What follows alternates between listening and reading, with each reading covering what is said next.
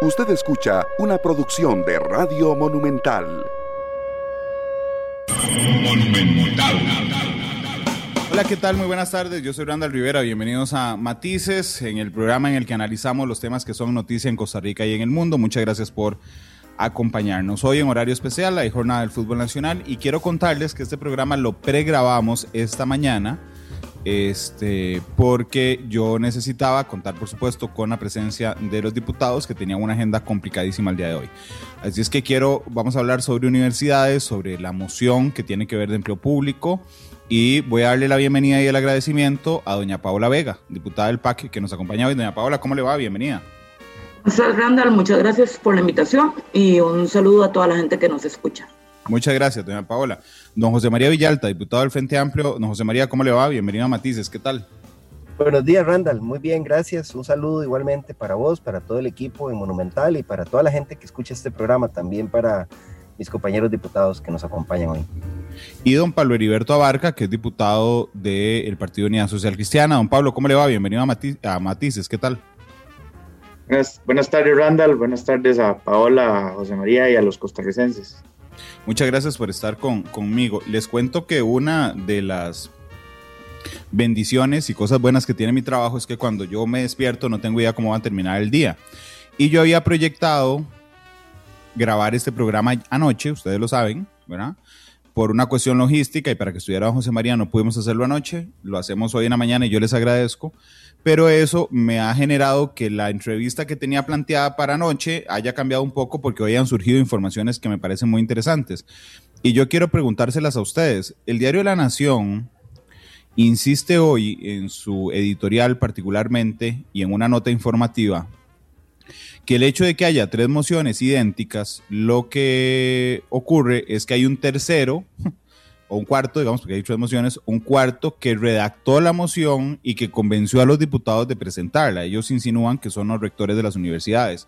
Eso en un proceso. Y en otro proceso aparte hay un arquitecto, digamos, del acuerdo, según la Nación, que es Víctor Morales Mora, y que él y que ya una vez presentadas las mociones, él mueve todo para que se aprueben. Yo quiero preguntarle si efectivamente el origen de esta moción eh, son los rectores que le dieron a los diputados que los presentaron, incluyendo a doña Paola, el texto de la moción que resultó en tres mociones absolutamente idénticas, doña Paola. Sí, Randall. Bueno, eso, eso es importante aclararlo. Eh, varios diputados que por lo menos mantenemos la tesis de que eh, el proyecto, y incluso el día de hoy el proyecto sigue violentando algunos aspectos de la autonomía, nos hemos reunido con rectores. Los rectores lo que nos han hecho es un documento donde señalan, digamos, en cuáles artículos ellos están ubicando las posibles violaciones a la autonomía y por qué.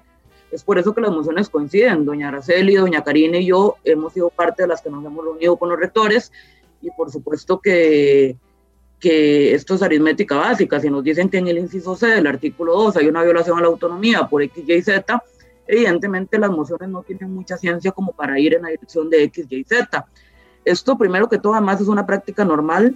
A mí me encantaría que la Nación haga ese ejercicio con los diputados de Liberación Nacional cuando presentan mociones que les dan las cámaras literalmente o el PUSC eh, y, que, y que se reconoce, porque es un trabajo que no sé, que la Cámara de Turismo llega y les dice, tengo tal preocupación y les agradecería presentar esta moción.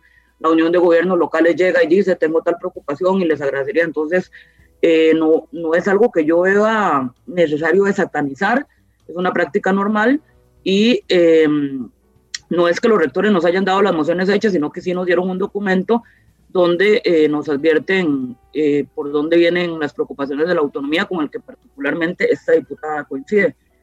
Lo de don Víctor Morales, eh, bueno, no sé, primero creo que la nación tiene un interés ya que raya en lo absurdo con este tema de la autonomía, ha dedicado más portadas de la nación a este tema de la autonomía que Daniel Ulate, ya eso es un, un récord importante. Eh, pero bueno, no, digamos, yo como oficialista le voy a decir que a mí me costó convencer a don Víctor de que me votara esa moción. Fue una negociación que las diputadas que hicimos, además, me parece sumamente machista, que cuando diputadas como Karine y yo presentamos una moción, nos terminen diciendo que la negociación la terminó haciendo Víctor Morales y no nosotras. Cuando lo que hicimos fue un trabajo con diputados, convenciéndolos, ganamos algunos votos, el de don Pablo nunca lo logramos obtener, por ejemplo, y don Pablo es testigo de que le intentamos hablar de la moción. Entonces, eh, lo primero, eso, eh, vienen derivadas de un documento de la, de, de, la, de la universidad, no de rectores, sino de em, un grupo jurídico de abogados de la U que hace un estudio de dónde se violenta la autonomía y lo segundo es totalmente falso. No, no fue don Víctor el artífice de nada, más bien eh, ha costado mucho que el gobierno y el Poder Ejecutivo y la fracción oficialista se separe de la tesis de, de siquiera meter eh, un punto y una coma sobre el tema de autonomía. Yo tengo que ser muy justo en esto. Efectivamente, lo que dice doña Paola es cierto, es una práctica común. Eh, digo, yo miles de veces me he dado cuenta que X o Y agrupación política presentó la moción que le envió fulano o mengano. Eh, lo que pasa es que este tema tiene un, un, peso popular o mediático mucho más marcado, José María, que tiene que ver con que independientemente, digamos, de los tecnicismos jurídicos que ahora vamos a entrar a conocer, a la gente le molesta, digamos, la, al, al, al, al, gran público, por decirlo de alguna forma, porque hay nichos que no, pero les molesta tratar de manera diferenciada algún sector. Este, doña Paola me decía, bueno, no, viene de un documento, efectivamente, digamos que mandaron los rectores, pero no es una moción redactada por los rectores. Eh, pero esto sumado al halo de sospecha, que insisto, hoy le, pone el diario la, la, Nación también, a que le cedieran el campo a usted en la comisión, pues viene a marcar, digamos, eh, casi una censura respecto a lo que pasó en la Asamblea Legislativa y en la comisión con este tema, José María.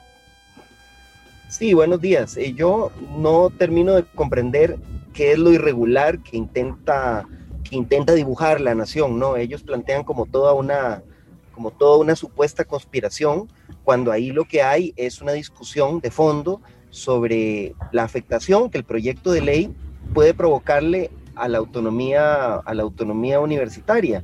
Y obviamente han existido reuniones de las distintas fracciones con los rectores, con, con Mideplan, con los diputados que están trabajando en el proyecto para ver cómo se corrige esa afectación a la autonomía universitaria, que si no se corrigiera más bien podría generar una, una inconstitucionalidad en el proyecto de ley. Y esto quiero ser enfático, Randall, la diferencia, la diferencia en cuanto al tratamiento que se da a las universidades y a las municipalidades, que de eso no hemos hablado, uh -huh. eh, no proviene, no, no es una diferenciación que estamos haciendo los diputados que aprobamos esa moción esa diferenciación la hace la propia constitución política, que hasta donde yo sé todavía hay que respetarla en todas sus partes, no solo en las partes que nos gusta más o que nos gusta menos.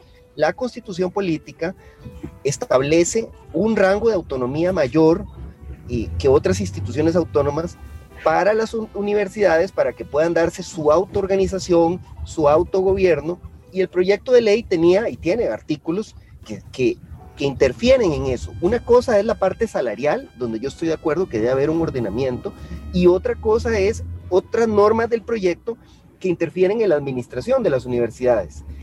El jueves pasado, la misma comisión de gobierno aprobó una comisión, una moción que redactaron eh, las municipalidades, los alcaldes, los gobiernos locales, que también establece como un subsistema la carrera administrativa municipal según el Código Municipal estableciendo también un trato diferenciado para las municipalidades, que son también órganos, órganos descentralizados, territoriales, con un mayor rango de autonomía.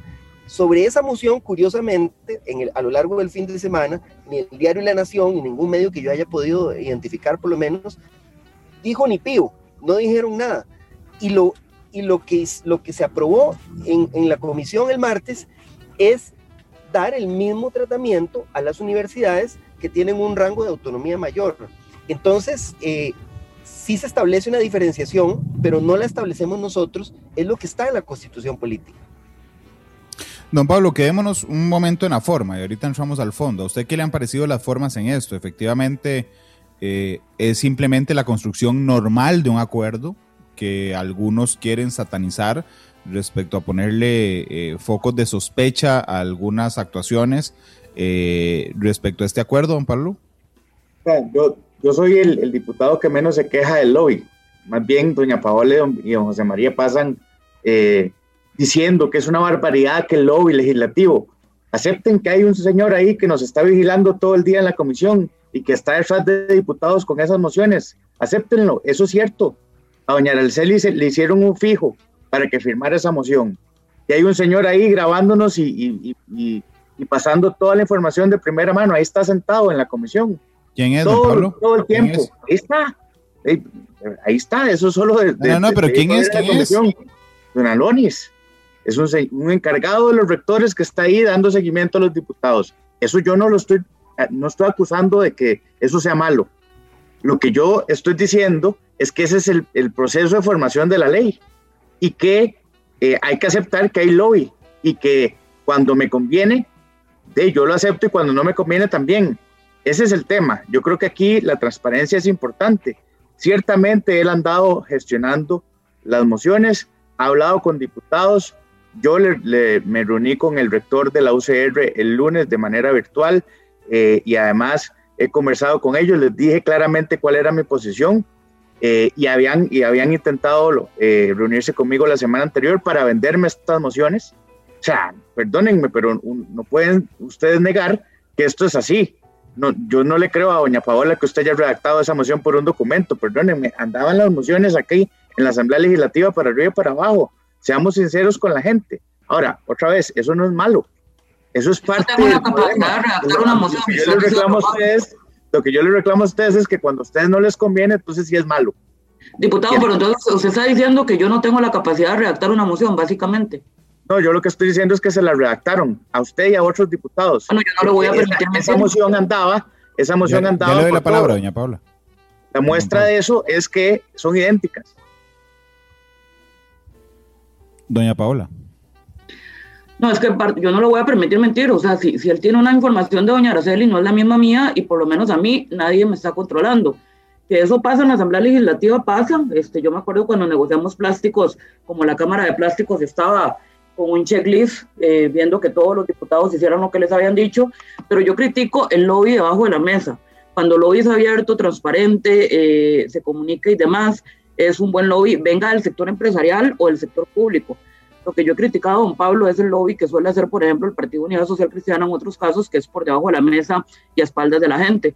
Pero en este caso yo no le voy a permitir que mienta. Eh, no sé qué proceso llevó doña Araceli, pero, pero, pero por lo menos yo soy una diputada que estudia los proyectos y que tiene toda la capacidad de hacer las mociones que tenga que presentar, al igual que usted, lo respeto. Don Pablo. Pero no he mentido, Paola. Yo no sé, yo, yo obviamente no dudo de que usted pueda redactar esa moción. además, no es, no es ciencia, no es física cuántica. Eh, claro que no, eso no es el tema. El tema es que aceptemos que hay un trabajo ahí para que varios diputados presentaran la misma reacción, que exactamente la misma. Es más, hay algunos que se cuidaron y cambiaron y lo pusieron en negrita. O sea, pero perdónenme, ese no es el tema.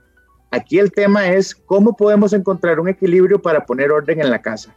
Y en ese entendido, creo que los temas del fondo sí tienen que ver con la forma, porque cuando nosotros estábamos hablando en la construcción de, bueno, en las negociaciones a lo interno de la comisión, eh, que yo estoy transitoriamente ahí, pero bueno, este tema me, me, me lo delegaron, de, habíamos acordado una serie de emociones que en nuestra interpretación ah, incluyen las preocupaciones de ustedes y arreglan una serie de preocupaciones que ustedes tienen. Pero esta, que dice, dentro de un sistema general, un sistema, Daisy, ya digamos, ese es el extremo, ¿verdad? Porque entonces ahí blindas todo un engranaje dentro de un sistema y lo hace en función de las decisiones que tienen los rectores en sus estatutos, de manera que, y la normativa adjunta, en autogobierno, de manera que, en este entendido, eso es distinto a lo de las municipalidades y ahora podemos hablarlo.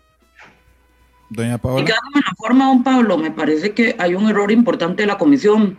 La comisión dio por sentado que la negociación era solo entre los miembros de la comisión y en este caso lo involucran a usted por estar sustituyendo, bueno, por estar representando a la fracción del PUS en ese momento. Pero obviaron que en un proyecto de tanta envergadura y de tantísima generación de discusión, por supuesto íbamos a ver diputados y diputadas fuera de la comisión, que tenemos otras inquietudes y que no necesariamente nos sentíamos satisfechos con las tesis que ustedes negociaron. Es eso lo que yo he estado pidiendo, que la negociación se abra.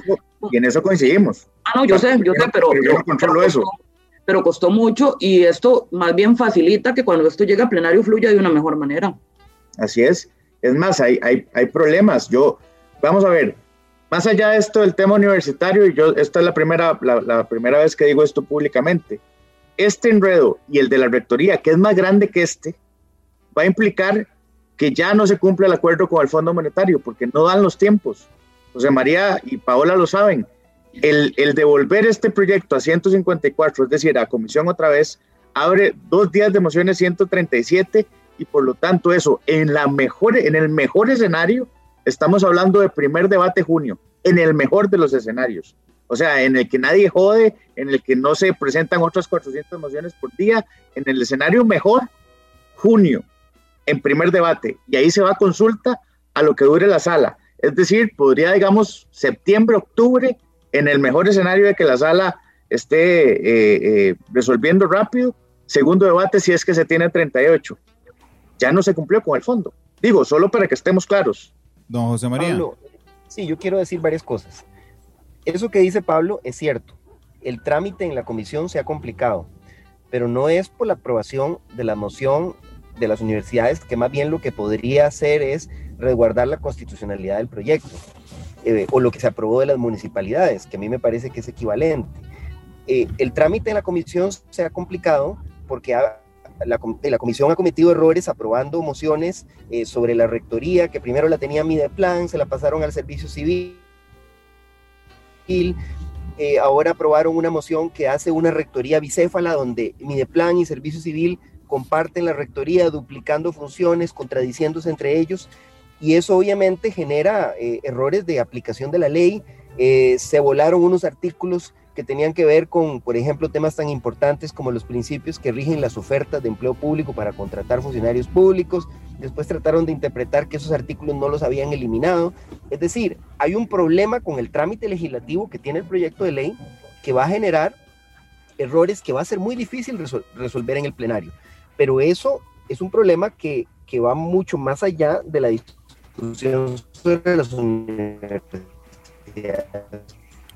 públicas. En cuanto Ahí- al lobby, yo, yo, yo quiero ser enfático.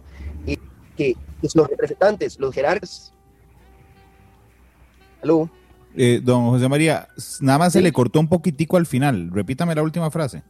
Sí, en cuanto al lobby, eh, a ver, me- lo, que no, lo que no se puede hacer es equiparar la representación de una institución pública donde los jerarcas ejercen esa representación, esa investidura, y tienen que defender los intereses de esa institución cuando se va a aprobar una ley que va a afectar el funcionamiento de esa institución, eso no se puede equiparar, digamos, al lobby que puede hacer eh, algún particular para que los diputados aprueben una ley que beneficie a intereses privados. Es decir, eh, el lobby per se no es algo negativo si se hace de forma transparente, con reglas claras, pero ¿cómo podrían, digamos, los rectores de las universidades o las autoridades en general de cualquier institución autónoma estar ajenos a una discusión donde se podría aprobar una ley que afecte el funcionamiento de esa institución? Casi que sería incumplimiento de deberes no manifestar sus, sus objeciones, sus observaciones ante la Asamblea Legislativa, ante una ley que, que, que, se considera que puede afectar a las instituciones. Entonces yo creo que no habría que sacar algo que está en el marco normal de la representación de una institución, llevarlo como a, a, a generar o sea, como unas intrigas o unos... O unos o, o pero, pero José, algo entonces algo solo, solo, la institucionalidad se puede ser representada en la Asamblea. No, o sea, no, alguien que esté afectado no tiene posibilidades de, de, hablar con diputados, eso es lo que estás planteando. No, no, todos los intereses deben hacerse representar, pero deben hacerlo de forma transparente. Y, ah, bueno, sí, claro. y, y sí estoy planteando que no es lo mismo cuando se defiende un interés personal o privado que cuando se hace una representación de una institución, ¿verdad? Pero entonces hay una diferencia entre lo público y lo privado, eso sí no lo entiendo, porque si, si una ley afecta al, al privado, ¿por qué no se puede defender? No, también puede. Hay una diferencia tal vez en el interés general, pero además yo quiero, yo quiero, yo quiero meter una. Pero una el interés una, general es la estabilidad económica de Costa Rica y en, el, y en las universidades hay salarios exagerados. Pero nadie estaba cuestionando el tema de tener que homologar esos salarios, don Pablo. Creo que no, no, no, no han terminado de entender qué es la autonomía. Por eso, estamos... pero estamos hablando del lobby, no estamos hablando del fondo. O sea, el, el tema es aquí, yo creo que, o sea, para, para, para llegar a un acuerdo en esto es de forma ¿verdad? No estamos hablando del fondo. Yo creo que, o sea, tenemos que desatanizar los, los lobbies de todo tipo. O sea, ese es el proceso de formación de la ley.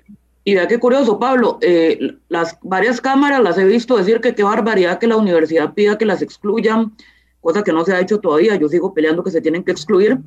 Pero yo me acuerdo en la discusión del plan fiscal, a todas las cámaras, todos los sectores pedían que los excluyéramos, que todos iban a ser muy afectados por el IVA, por la regla, por el tema fiscal y todo.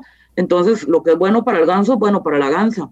Pues esto que hoy está criticándole a la U, lo hicieron todas las cámaras durante la discusión fiscal. Yo, yo no estoy criticando y por eso dije en principio, Randall aquí es testigo de honor. Yo dije que a mí no me molesta eso. Lo que estoy reclamándole a ustedes dos es que cuando a ustedes no les conviene, si les molesta. Y lo que les estoy no, invitando a hacer. No, yo he tenido cámaras y sectores. y, es parte de la normalidad de la Asamblea Legislativa. El problema es normal cuando se hace públicamente. El problema es la falta de transparencia.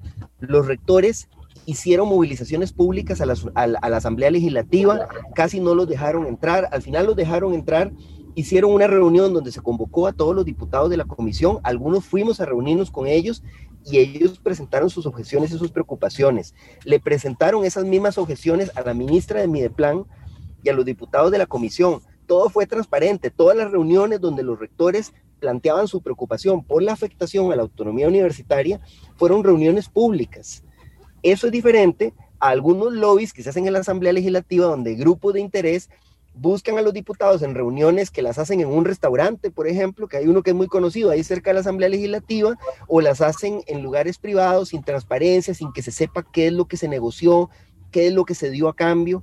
Esa, ese es el problema con ese lobby, uh -huh. la falta de transparencia. Pero en este caso, todo ha sido público y todo ha sido evidente como tiene que ser en una discusión de este tipo. Déjenme nada más meter la cuchara aquí, porque evidentemente el programa de hoy no es sobre lobby, tiene que ver con, con el fondo, pero, pero me parece muy interesante un par de cosas llegado a, a, a, este instante del programa. Por un lado, yo planteé primero la pregunta, se la planteé directamente a doña Paola, de si la moción venía redactada o no de los rectores. Doña Paola insiste en que no, este, y don Pablo insiste en que sí. Esa es, digamos, la primera, porque ahí no vamos a llegar a un acuerdo. Eso es lo primero que vimos en el programa.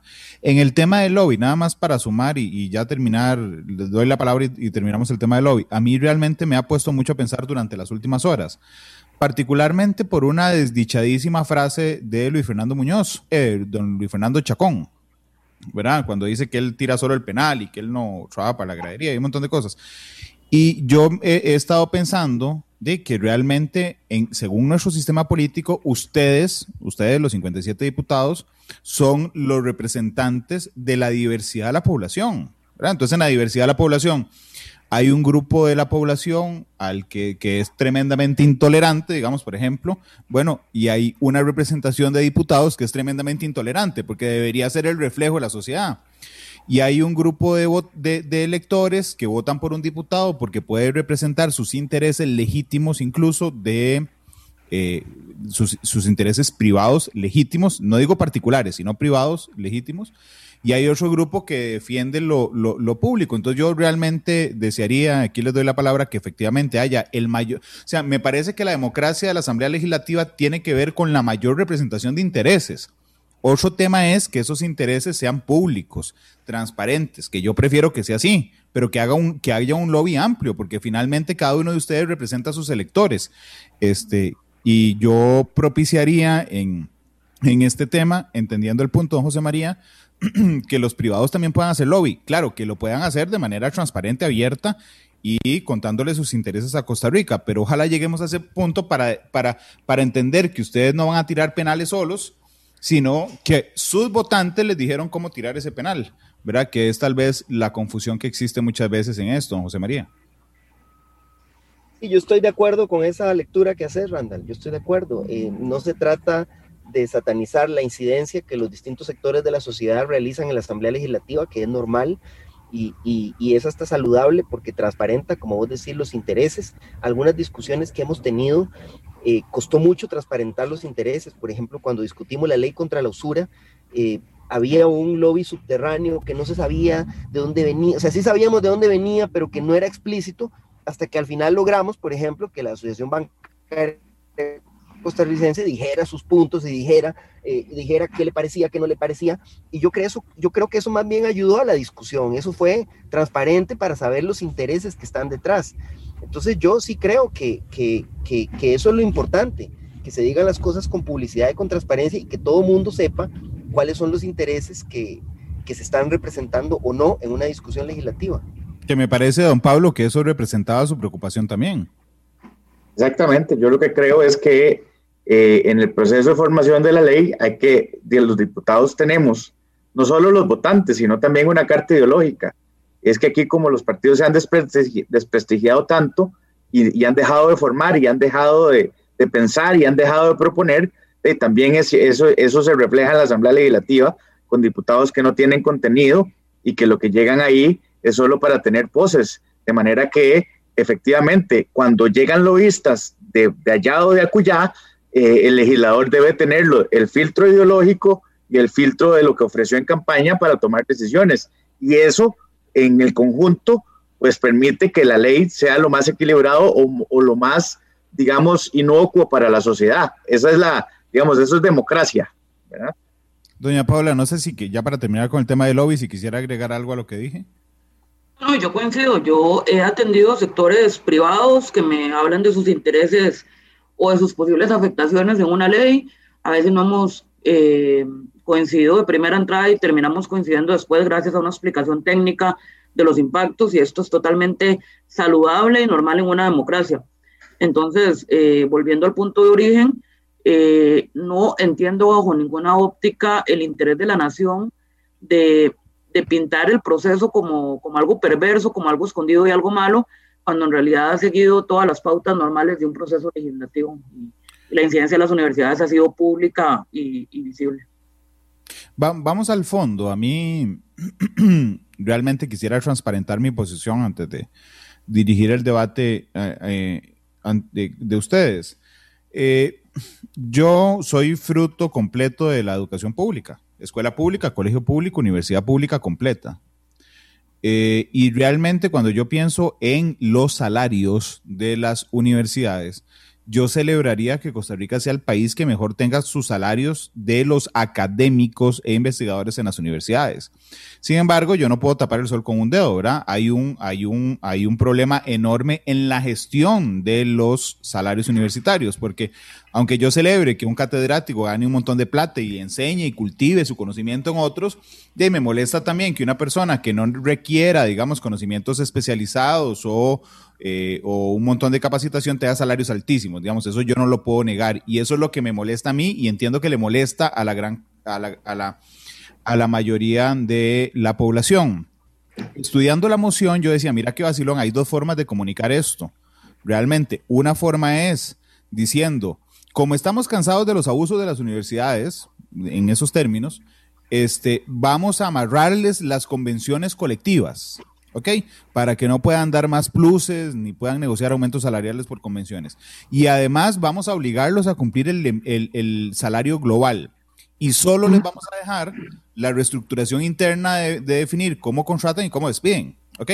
Eso es exactamente la moción, pero contada diferente. ¿Ok? Vamos a otro punto a, la contraparte de cómo se cuenta esa moción. No, estábamos garantizando la autonomía universitaria y por tanto su manera interna de organización y gestión de sus recursos y solamente los estamos amarrando en el tema de las convenciones colectivas y en el tema del empleo del salario global. Si ustedes lo notan es exactamente lo mismo, solo que contado desde un enfoque diferente. Me parece a mí, y quisiera la opinión de ustedes, doña Paola y don José María primero, de que la molestia que claramente tiene buena parte de la población con la moción pasa por la manera en la que se cuenta, este, por la manera en la que se dice y por el espacio que ustedes brindaron, se los digo con todo respeto, para que otros les llenaran la página eh, los, los, minutos siguientes de qué fue lo que pasó con esa moción, doña Paola. Sí, yo creo que parte de más atrás me parece que se ha satanizado el término autonomía o, o de repente es un término poco entendible y se ha hecho una relación de que los abusos salariales que existen en la universidad pública, porque hay, hay cosas que no se pueden tolerar, como el tema de las anualidades eh, excesivas y demás, responden a esta autonomía. Y ahí es donde tenemos que hacer una labor pedagógica, si se quiere, de, de, explicar que la autonomía no tiene que ver con estos abusos. Eso es como si yo hiciera una simplificación o una, o una reducción de decir que en las municipalidades hay corrupción por la autonomía municipal, que nada tiene que ver. Hay corrupción por otros factores, pero no tiene que ver con la autonomía municipal que está establecida en la Constitución. Entonces creo que eh, esta labor, que además algunos medios de prensa han, han insistido, ha, ha, hecho que la gente no entienda que, a qué nos referimos con defender la autonomía es ciertamente, como usted lo dice, es así, Randall. El, la moción no excluye a las universidades de empleo público ni de salario global, están incluidas en el ámbito de cobertura, no están excluidas en el ámbito de exclusiones, y lo único que se hace es respetar la forma administrativa y política de autonomía que está garantizada por constitución política, y por supuesto permitirles, eh, dentro del marco de empleo público, gestionar eh, a, su, manera todo el tema de despido, movilidad laboral etcétera. Eh, pero sí, creo que el primer ejercicio que tenemos que hacer es que, que se entienda que la autonomía no, no tiene nada que ver con los abusos salariales de la universidad. La autonomía en realidad nace para otros fines y lo que estamos defendiendo es otra cosa. Pero sí, lleva toda la razón usted en ese sentido. Eh, ah, hay, hay, nada más para, para, para terminar, hay diputados con un claro interés proselitista mintiendo además y asusando en esto eh, yo, por ejemplo, respeto las posiciones de, de, don Pablo y don Jonathan Prendas que han dicho que no me parece la redacción más adecuada por esto, esto y esto, y ahí podemos entrar a debatir. Pero diputados, por ejemplo, como don Carlos Ricardo Benavides, fueron a decirle a la ciudadanía que con esa moción aprobamos nuevos pluses, sabiendo que eso no se puede hacer en primer lugar por, la, por el plan fiscal que ya regula el tema de convenciones y porque la misma Comisión de Empleo Público reguló una norma para que en convenciones no se metan los pluses. Entonces, eso es mentir y ahí ya, ya charraleamos el debate, digamos, por decirlo de una manera popular. Don José María. Sí, eh, a ver, yo creo que la moción aprobada era necesaria porque el proyecto era absolutamente invasivo en la autonomía de las universidades públicas, una autonomía constitucional que tiene una razón de ser fundamental para que las universidades no estén sujetas a la intromisión política de cada gobierno. El proyecto invadía aspectos como el nombramiento del personal, la evaluación del personal, la capacitación del personal, cómo se iba a despedir el personal, eh, aspectos en los que, que son parte del núcleo duro de la autonomía administrativa, ni siquiera de gobierno o de autoorganización, son parte del núcleo duro de la autonomía administrativa de cualquier institución autónoma. Y en eso el proyecto fue absolutamente descuidado. La moción lo que dice es que las, universidades mantienen como un subsistema de empleo público sujetas a los principios de la ley, mantienen su autonomía para esa autoorganización. ¿Qué no dice la moción? La moción no dice que las universidades están fuera de la columna salarial global porque hay otro artículo, el artículo 13, que expresamente dice que habla, habrá una familia salarial que es la de docentes universitarios y, y, de la educación técnica. Tampoco la universidad dice que las universidades van a, van a, a poder hacer lo que les dé, perdón, tampoco la moción dice que las universidades van a poder hacer lo que les dé la gana en materia salarial, porque hay otra moción más adelante que se va a aprobar que dice que la construcción de las columnas salariales va a ser conjuntamente a través de un proceso de coordinación entre Mideplan y las, y las demás instituciones autónomas. Esto no es solo para las universidades, sino también para las municipalidades eh, y los otros poderes de la República, incluso la Asamblea Legislativa la incluyen ahí. Y, y tampoco, y a mí me extraña mucho esto de abogados serios, tampoco se puede interpretar que esa moción exime a las universidades de cumplir con normas prohibitivas expresas. Esto es parte de un curso básico de derecho público, ¿verdad? Cualquier estudiante de derecho lo sabe en la administración pública solo se puede hacer lo que está expresamente permitido por la ley, pero si hay una norma prohibitiva, vos no podés interpretar que te eximiste de esa prohibición si no hay una excepción expresa de la norma prohibitiva. Y en este caso no existe esa, esa, esa excepción expresa. El proyecto tiene prohibiciones en la parte de convenciones colectivas y tiene prohibiciones en la parte de pluses salariales, de crear nuevos pluses salariales. Hay una reserva de ley, eso es muy importante. Reserva de ley significa que solo una nueva ley puede crear algo y esa reserva de ley viene desde la ley 9635, desde el plan fiscal. Eh, hay una reserva de ley que dice que, que solo los pluses salariales solo se pueden crear por ley. Entonces, la moción no dice que las universidades van a estar exentas de cumplir con esas normas prohibitivas. Y no se puede interpretar eso porque tendría que haber una norma expresa que lo diga. Entonces, para mí es claro, para mí es claro que la moción no implica una exclusión total, hay normas prohibitivas que se aplican, pero más bien lo que hace es resguardar la autonomía en todas aquellas áreas donde el proyecto era profundamente invasivo. No es lo que quieren las universidades. Yo incluso tengo mis preocupaciones, mantengo preocupaciones por otros artículos del proyecto, pero, pero claramente lo que están diciendo de que ahora con esta moción van a haber todo tipo de abusos, crear nuevos pluses salariales, es una mentira vulgar que no se justifica de lo que se aprobó en la Asamblea Legislativa. Don Pablo, para hacer el, el, el, balance aquí, también tengo que decirle que yo estoy de acuerdo con usted en alguno de los puntos, iniciando, por ejemplo, en que estoy harto de la diferenciación en general que hay de, de muchas Costa Ricas en el país y hay datos que a mí me asustan, ¿verdad? 722 millones de dólares es el presupuesto de las universidades en salarios para el 2021. De esos, 33% va para salario base y 49% son pluses. Cualquier, cualquier persona que administre así, digo, está destinada a la quiebra. Eh, y eso harta y le harta a la gente. Entonces, cuando uno suma el momento histórico, la polarización, eh, yo le insisto, doña Paula, discúlpeme, pero digamos, la, la falta de comunicación inicial de, los, de esta moción, sumado a que la gente está harta de esa diferenciación, pues hace entenderle a muchos, y yo quiero su opinión, don Pablo, de, eh, que efectivamente la exclusión en la, la, moción en la práctica excluye a las universidades, aunque no diga eso. Pero permítame, permítame ir a la pausa y le regalo los minutos, todos los minutos eh, pendientes y ya regresamos con matices. Esto es Matices, un podcast de Radio Monumental. Regresamos con Matices. Muchas gracias por estar con nosotros. Antes de la pausa comercial, le planteaba yo a don Pablo Heriberto que efectivamente hay mucha gente que está harta, digamos, de la diferenciación, que, que, realmente le importa muy poco si el artículo 86, 87, 88, 85 de la Constitución dice tal o cual cosa, sino que siente que hay una diferenciación entre sectores y que todos tendríamos particularidades para alegar que nos traten eh, diferente y que hay mucha gente que interpreta y yo lo insistí antes de la pausa, me parece también que por un error de, comunicar qué pretendía la moción, le fueron encima la interpretación, que hay mucha gente que interpreta, don Pablo, que en la práctica, aunque no en el texto, las universidades quedan excluidas de la ley de empleo público. ¿A usted qué le parece? Bueno, básicamente yo acepté en la comisión, a los dos compañeros les consta que no es una exclusión, porque eso implicaría que esté en otro artículo. Lo que está pasando es que están dentro, pero con un feudo. Están blindando eh, las potestades para que ellos se autorregulen, porque eso es lo que dice la moción, no lo que dice el diputado Abarca. Lo que dice la moción y, lo que, y como quedaría el artículo 6, el título del artículo 6 es Rectoría de Empleo Público y creación del Sistema General de Empleo Público.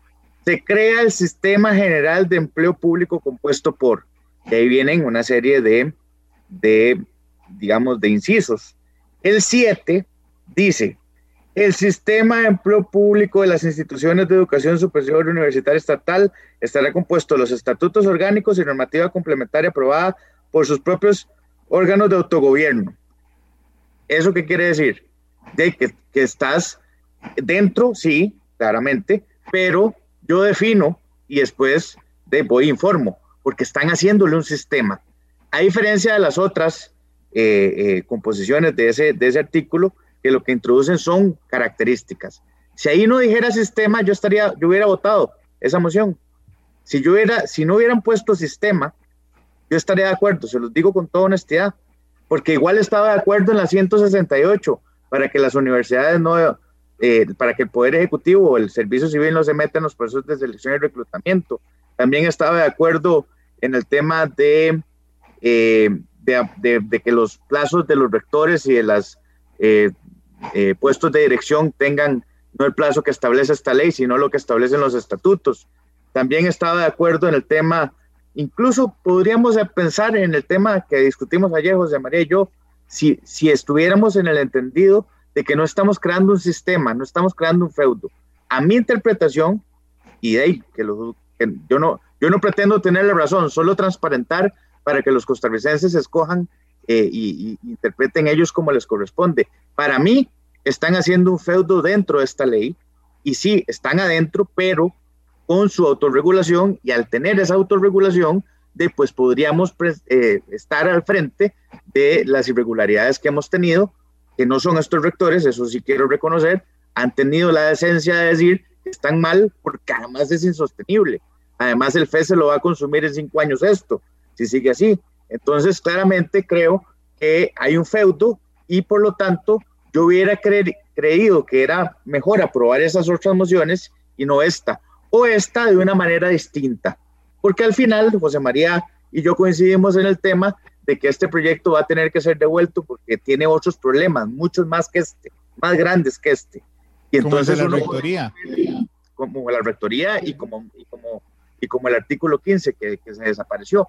Pero ese es el tema. Ahí eh, eh, creo que podríamos encontrar una reacción que no genere ese feudo, que tranquilice también las inquietudes de los diputados que estamos, sin inventar cosas y sin, y sin como dice Paola, estar buscando eh, protagonismos que no, no, no, no nos corresponden, sino que simplemente tenemos la, digamos, la insistencia de detener este tipo de abusos y no permitirlos. Don, Pablo, dos cosas antes de darle la palabra a doña Paola, nada más para, para, aclarar su posición, don Pablo.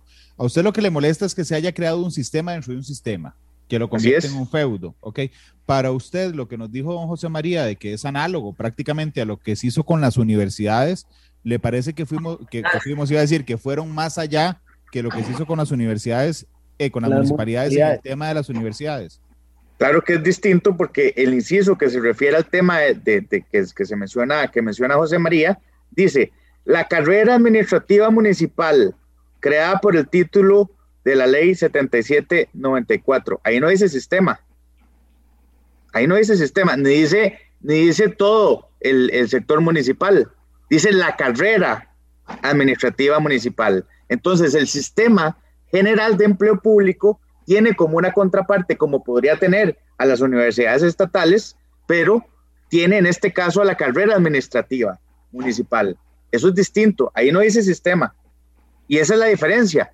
Puede ser que sea semántica, puede ser que eh, yo sea muy drástico. Bueno, la, la historia ha demostrado quién ha hecho abusos y quién no. Los dos han hecho abusos, pero aquí hay una diferencia entre usted blindarlo para que usted defina a lo interno en autorregulación sus eh, pluses o sus escalas salariales y después informe, o que dentro de la integralidad del sistema que se está haciendo, bueno, ahí tenga un capítulo para la carrera administrativa municipal. Esa es la diferencia. Doña Paola. Yo quería agregar varias cosas. En, primer lugar, eh, insisto, el término de autogobierno y este, este sistema propio de autogobierno que es necesario hacer no es un invento de la moción, es algo regulado tanto en la constitución política como en jurisprudencia constitucional. Ahí yo les decía ayer a los diputados que yo me quedaría tranquila porque la jurisprudencia constitucional es amplia, explicando tanto los alcances como las limitaciones de la autonomía universitaria. Entonces, si nos vamos a la jurisprudencia que hay en materia de autonomía, no habría manera alguna de que las universidades digan no vamos a aplicar salario nos vamos, eh, global o nos vamos a escapar de acá. Eso no es una posibilidad, pero, pero entendería si quieren, si eventualmente quisieran buscar una redacción que eh, los deje más tranquilos con el tema. Eh, sin embargo, creo que, que, es totalmente innecesario. Con las municipalidades incluso es peor porque en, en el caso del artículo de las universidades eh, se crea esta posibilidad de complementar con el estatutos, con estatutos orgánicos y normativa interna, pero siguen siendo ligados a la ley. La moción que se aprobó de municipalidades incluso es mucho más amplia y las desliga completamente, digamos, de, de, de, los otros pormenores de la ley en cuanto a carrera administrativa municipal. Entonces, más bien, si nos ponemos drásticos eh, semánticamente, como quiere don Pablo, la moción de las municipalidades es peor, inclusive. Entonces, digamos, ahí yo le plantearía que revisemos las dos. Hay diputados que no quieren revisar el tema de las munis porque saben que los alcaldes les jalan votos en las convenciones internas cosa que no hacen las, las universidades, pero ya es harina de otro costal. Eh, lo que quería decir es que para mi gusto las mociones que siguen son complementarias. Yo creo que con la moción 90 aprobada, inclusive el proyecto sigue violentando la autonomía en otros artículos. Esta moción 90 es como a nivel general, digamos, del articulado global eh, y está en la primera parte del proyecto, pero luego hay otras cosas que modificar que ya son eh, pecata minuta de cómo podría afectarse la municipalidad. Entonces, no hago yo esta, esta exclusión que hace don Pablo de la moción 90 versus el resto del paquete, porque yo considero por lo menos que sí, todavía tenemos que aprobar varias mociones más para garantizar la autonomía administrativa y política universitaria. Don José María.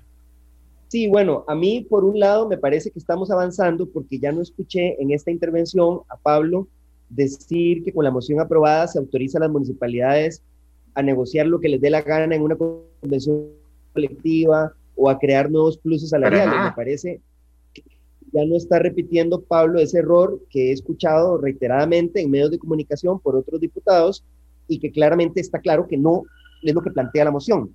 En segundo lugar... Pero yo, nunca lo he dicho, José. Bueno, ayer estuviste cerca, Pablo, en la comisión. Al calor de la discusión estuviste cerca de decir que se estaban creando nuevos pluses, que se abría la puerta para crear nuevos pluses. Pero no importa, está bien, me alegra que por lo menos ahí ya estamos dando un paso significativo, porque lo que preocupa a la gente, lo que preocupa a la gente es el desorden salarial.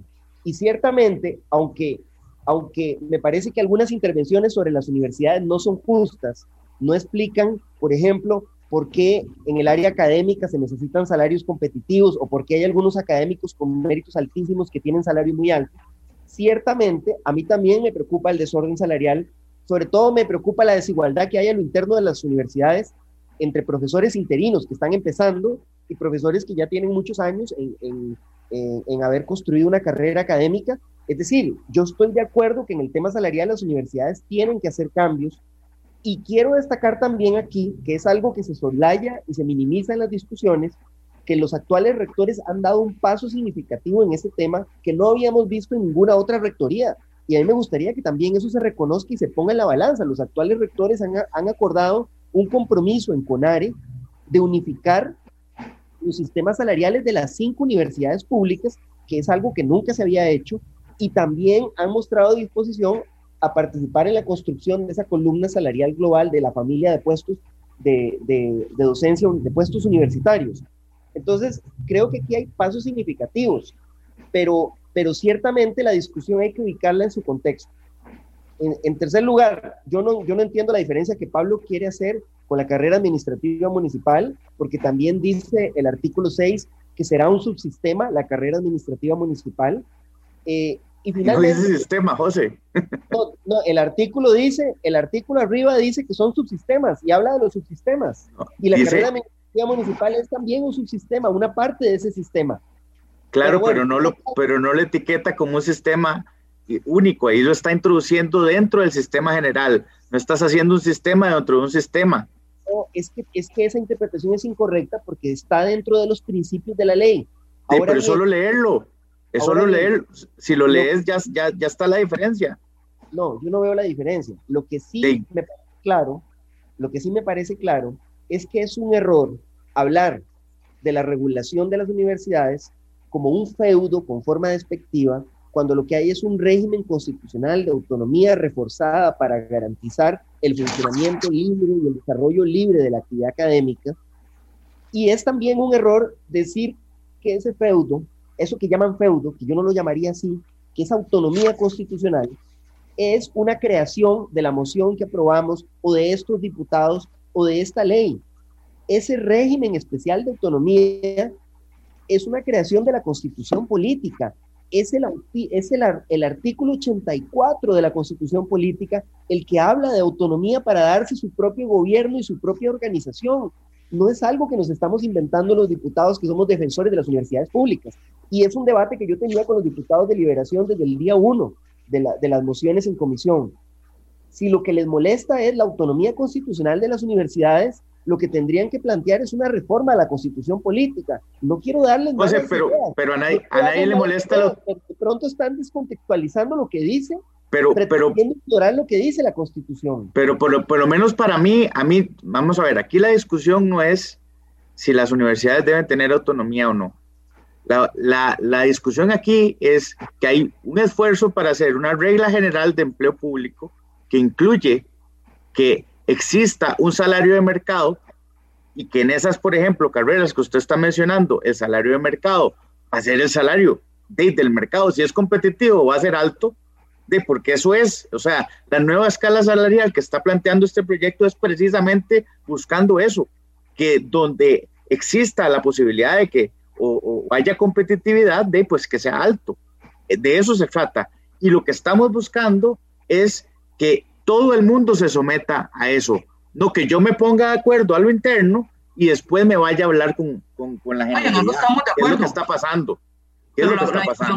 en eso estamos de acuerdo, por lo menos en esta mesa, pero sí hay que admitir, Pablo, que la discusión está contaminada y por lo menos de mi lectura yo sí extraigo que hay diputados del PLN que lo que quieren es que se desaparezca la autonomía. Ya la lucha que están dando no es por salarios, y lo han dicho en sus intervenciones y son claras. A ellos lo que les molesta es la autonomía en otros extremos que son políticos de bueno, Ese debate tendrán que tenerlo con ellos. A mí lo que me interesa es garantizarle a, los costarricenses, le interesa, lo que me interesa es garantizar de que no van, a través de esta moción, no va a permitirse que existan disparidades salariales o que ellos se pongan de acuerdo en un salario global, sí, ciertamente, en un salario global entre ellos, y que después, entonces sí, haya un salario de, disparado en, la, en, en, una categoría u otra en, en, las universidades y en otras instituciones, en, digamos, posiciones parecidas, otra, otro salario global. Eso es lo que quiero evitar y por eso es la insistencia y por eso es la necesidad. No es por un tema de persecución a las universidades. Si yo fui estudiante del TEC, yo fui secretario general adjunto de la FEITEC, yo fui miembro del, de la Asamblea Institucional del TEC, es decir, yo entiendo perfectamente qué es lo que está pasando. No pude terminar mi carrera en el TEC de, por razones empresariales y de trabajo, pero, pero ese es el tema. O sea, yo, yo pregunta entiendo nada más, perfectamente esa, esto. Esa misma necesidad la vas a tener con las municipalidades, porque si vamos a hacer ajustes, me parece que la preocupación de las municipalidades es la misma. Sí, otra vez, ah. Paola y, José María, ustedes saben que es así. Si hay, una, si hay que cambiar esa moción para dar tranquilidad, yo no tengo problema, porque yo lo que entiendo es que existe una figura de carrera administrativa en el código municipal que tiene que estar integrado dentro del sistema, no lo podemos ignorar, porque ahí está, o si no deroguemos la carrera administrativa del código, del código municipal, y entonces ya no hay que poner nada. Digo, solo Eso que estás diciendo es exactamente lo que estamos sosteniendo con el tema de la autonomía universitaria. Si no deroguemos el artículo constitucional. Entonces ves como... Yo, veo, un avance, Randall y Paola y Pablo, yo veo un avance. Pablo acepta que la moción aprobada no autoriza a crear nuevos, nuevos pluses o que rompe las prohibiciones que se establecieron sobre convenciones colectivas. También acepta que las universidades van a estar dentro de la columna salarial global que no la saca de la columna salarial global.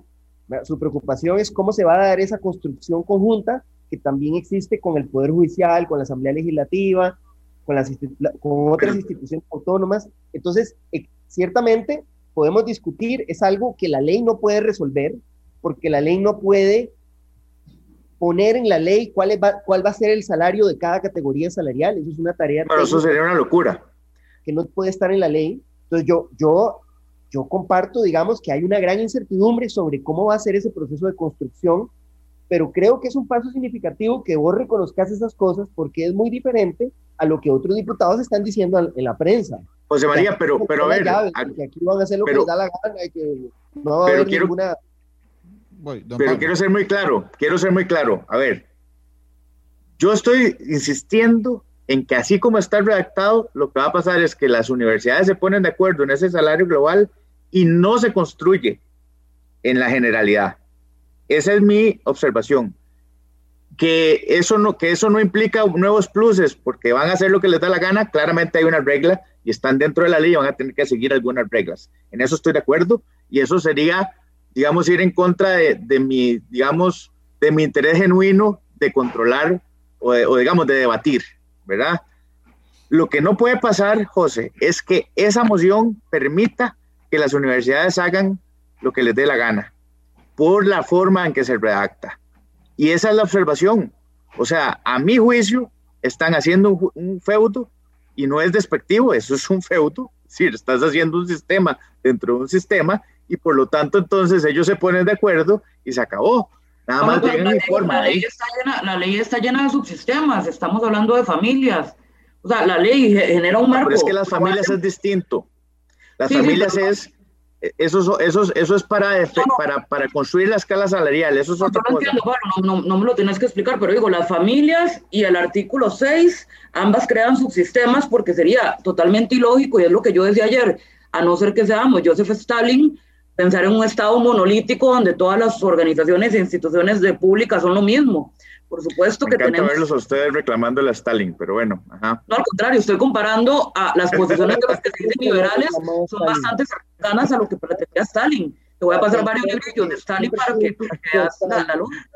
Pero, pero, pero yo tengo que decirles algo, porque nos quedan, nos quedan pocos minutos y yo tengo que agradecerles el ánimo constructivo, digamos, que ha tenido el, el, debate de hoy, pero les iba a decir algunas cosas y después le voy a dar un minuto a cada uno para, para que cierre. Eh, primero, a los oyentes que dicen, bueno, es que van dos contra uno porque estaban José, don José María y doña Paola contra don Pablo Heriberto. Vean, yo invité a una enorme cantidad de diputados, los voy a citar, Carlos Ricardo Benavides, Silvia Hernández, Jorleni León, eh, doña Zoila Rosa Bolio, Jonathan Prendas, a todos ellos los invité y ninguno aceptó la invitación por una u otra razón. Segundo, es una absoluta desgracia discutir este tema en año preelectoral. Eh, es una desgracia, pero no tenemos otra como país, pero es una desgracia discutir esto en un año preelectoral. Y tercero, yo quisiera dejar algunas cosas claras. Eh, entonces, porque además de, hay mucho ruido alrededor de esto. Eh, doña Paula, contésteme sí o no si puede, por favor, pero la moción, la moción obliga a las universidades a tener, a estar en el régimen de salario global? Es que no le puedo contestar si o no. La moción no busca, sí, digamos que sí. O sea, lo que me refiero es, ¿la moción saca a las universidades de estar amarradas al salario global? No, no la saca. Don José María, no. No, no, no, no, no la saca porque hay otro artículo, el artículo 13, que establece claramente la familia, la familia salarial global de la docencia universitaria y técnica, y ahí están sujetas a eso.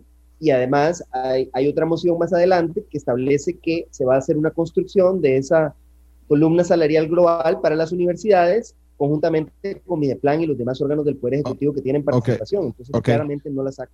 Don Pablo, no. No, pero con, pero, pero ellos sé que tiene reservas de otras cosas, digamos, pero específicamente, ¿sabe por qué se lo pregunto? Porque hoy también hay una información de que los diputados cada uno interpreta por su lado si, lo, si, si las amarra o no. Y realmente yo, mm, se lo digo sinceramente, tengo dudas de un montón de cosas, pero de esa no. O sea, e, en el salario global están metidas. ¿Estamos de acuerdo en eso, don Pablo? Sí. Ok, vamos a la otra parte. Ok, que es lo que usted dice, si le quitamos, si le quitamos, si le quitan ustedes, ya me hice diputado yo, si le quitan ustedes la, la, la, palabra, si le quitan la palabra sistema, ¿ok? A esa redacción, usted estaría absolutamente tranquilo de sumarse a este tema. Hay que redactar sistema y, y ver el tema de autogobierno, porque lo que se queda ahí es que ellos se ponen de acuerdo y nada más informan. Eso es lo que está pasando. Don, don, don, José María, ya, ya hoy le voy a dar un minuto a cada uno para que elabore, pero usted estaría de acuerdo en cambiar sistema por subsistema, si quiere, y autogobierno por algo más para que vayamos sumando voluntades. Vean, lo de sistema o subsistema, a mí no me mete ruido, se puede poner subsistema en vez de sistema o aclarar eso. Está, claro que son parte de un sistema más grande. Lo de autogobierno, me parece que a Pablo le faltó leer la última parte de la moción dice autogobierno de conformidad con los artículos 84, 85 y 87 de la Constitución Política. O sea, no es un nuevo gobierno que nos inventamos, es de conformidad con el parámetro constitucional. Entonces, salvo que quieran cambiar la Constitución Política, no se puede interpretar que es otra cosa que lo que ya está en los artículos 84 y 85 y 87 de la Constitución Política. Eh, está bien, pero doña Paola, yo también entiendo que esto es un ejercicio de confianza sea, es decir, yo puedo confiar, y se los digo sinceramente, puedo confiar en don José María, puedo confiar en don Paola y puedo confiar en don Pablo, pero yo no sé qué va a pasar en el futuro y, y ahí está, digamos, plasmado el texto. Entonces yo también entiendo que a algunos les puede parecer que está incluido en el texto de manera eh, completa, otros que no, pero digamos, esto es construir confianza. ¿Usted estaría dispuesta a, a variar un poco la redacción para sumar voluntades como la de don Pablo, que a mí me sorprendió hoy también? Yo soy fan de los sinónimos. Si quieren buscar un sinónimo que, que les parezca más adecuado y los deje más satisfechos, no tengo problema alguno. Ok, voy a ir al cierre, la conclusión, el desenlace. Ahora, a usted que le gustan tanto los sinónimos, doña Paula, le voy a dar un, un, minuto a cada uno. Este, voy a empezar por usted, por favor. ¿Conmigo? Sí, ¿qué le ha, sí, por favor, ¿qué le ha parecido? Digo, lo que hemos hablado, yo, yo noto un avance, tengo que decírselo, de, de, de ambas partes. Y me alegra, pero no sé ¿qué, le pasa, qué, qué le parece. Bueno, en primer lugar, lamento que los diputados que más han hecho ruido y más han utilizado esto a modo de palestra electoral no estén aquí dando la cara. De repente deja en evidencia que lanzaron información desafortunada sin haber leído la moción y sin comprender los alcances de la misma, o más bien de una manera malintencionada para desinformar a la gente.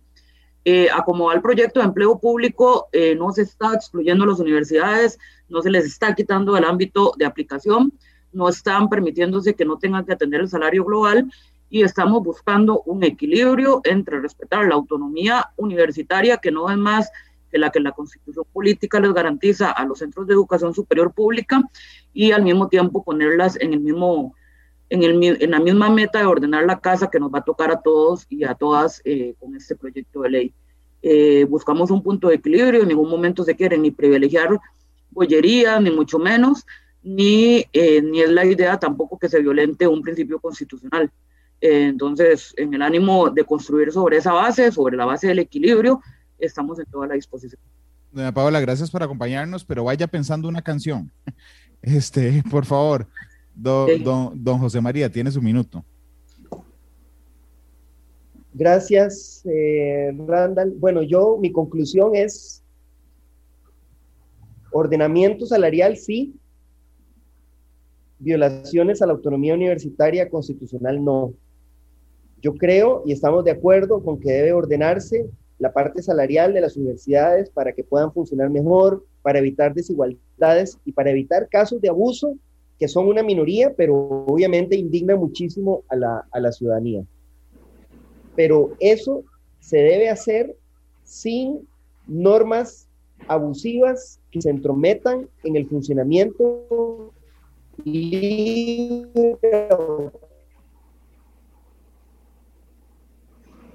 vamos a ver si recuperamos a José María para que no se le corte ahí. Don José, lo, que pasa es que no quiero cortarle la idea, así que voy a esperarme 10 segundos. Ese es el internet de la asamblea, de fijo. No, don, José, don José, ahí me escucha bien. ¿Sí? ¿Te escucho bien? Ah, ¿Me pasé del minuto? No, no, no, se pasó. Es que se le cortó el internet de la asamblea. Este, ah. un toquecito. Entonces, lo que, lo que usted estaba diciendo, porque la primera parte la escuchamos muy, muy bien, eh, era eh, ya respecto, digamos, a, las, a los desórdenes internos que sabe que son de una minoría y que eso molesta a los costarricenses. Para que continúe. Sí, y lo que estaba, y, y a lo que voy simplemente es que eso Está bien que se ordene, pero sin intromisiones indebidas del Poder Ejecutivo sobre el funcionamiento de las universidades, sin que el gobierno meta mano en el nombramiento del personal universitario, en su evaluación, en su operación, en las sanciones, eh, y que eso es necesario corregirlo en el proyecto de ley. esa es mi síntesis. Claro. Eh, ordenamiento salarial sí, violación a la autonomía universitaria no. Ok, y, gracias por estar con nosotros y vaya pensando la canción para ponernos de acuerdo todos. Pero eh, se me olvidó decirle algo antes. Yo entrevisté esta semana, en la semana pasada, a Francisco González, el presidente del, del, del, CONARE. Y entonces él me decía lo mismo que usted dijo hoy, que es que, pucha, hay que, hay que reconocerles que están preocupados y que están haciendo algo. Yo se lo reconozco, pero es que ya no les queda otra. O sea, digo, yo, yo se lo pregunté a don Francisco y le dije, bueno, ¿y por qué hasta ahora? Tendrán un montón de razones de por qué hasta ahora. Y les reconozco que están preocupados por ahora, pero también entiendo que no les queda otra, porque eh, de, si no el FES se va a ir completo en, en, esas cosas, don José María. Este, don Pablo, su minuto. Espero que usted ya haya pensado la canción. Gracias, no, yo se lo dejo a Paola, porque espero que no sea heavy metal, eso sí. Pero vea, yo lo que creo es, a mí mi labor aquí es, no es un tema de, de atacar la autonomía, ese no es mi tema. Mi tema es que esa autonomía ha servido para justificar injusticias salariales, para perpetuar injusticias salariales y para permitir desórdenes al punto de que el FE se va a consumir a sí mismo eh, en el paso del tiempo, en, el próximo tiempo. De manera que eh, hay que garantizarle a los costarricenses que este proyecto no permita ese tipo de diferenciaciones y hasta que yo no esté tranquilo en eso, no voy a quitar el dedo del reglón. Si es, necesario votarlo en contra y si, y se tiene que atrasar lo que se tenga que atrasar, pues ahí estaremos y aunque me quede solo, estaré de necio porque me parece que al final del tiempo, ya cuando uno esté en, el último potrero de la finca, después de que sale de aquí y se dé cuenta que, se mantuvieron esas diferencias salariales, realmente me sentiría muy mal y, le, hubiera, le fallaría a la gente que ha creído en nosotros hasta el momento. Don Pablo, muchas gracias por haber estado con nosotros. Yo les agradezco mucho, realmente yo me ha parecido muy interesante la conversación de hoy y constructiva también. Eh, y, bueno, conforme vamos avanzando en este tema, ustedes en la asamblea podríamos hacer un día de estos otro conversatorio, porque finalmente no resultó un debate necesariamente, sino otro, otro conversatorio para ir construyendo. Eh, traerle a Carlos Ricardo a Paola para que se peleen. Sí, puede ser, pero no quiso porque me dijo que no tenía tiempo. Este, que no tenía tiempo por agenda. Pero bueno, eh, don, Pablo ha, delegado eh, la escogencia de la canción para no escoger, eh, para no escoger a Cristian Nodal. Este, mentira, dicen, que usted canta muy chido, don Pablo. Este, así es que, doña Paola, don José María, necesito que nos pongamos de acuerdo al aire con la canción de cierre. En el ánimo de construir, yo propongo Come Together de los Beatles. ¿Mm? Para empezar el día con los virus, está bonito. Está, está vacilón. Doña Paola dice eh, eh, iniciar el día porque les conté que estamos pregrabando el programa y es muy temprano. Este, aún, don José María. Estoy levantando a las 2 de la tarde, ¿verdad? sí, sí, sí, por eso lo aclaré, para que no le digan.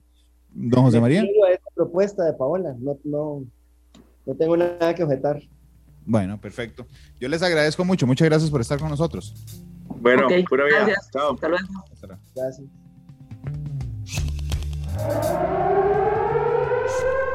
Este programa fue una producción de Radio Monumental.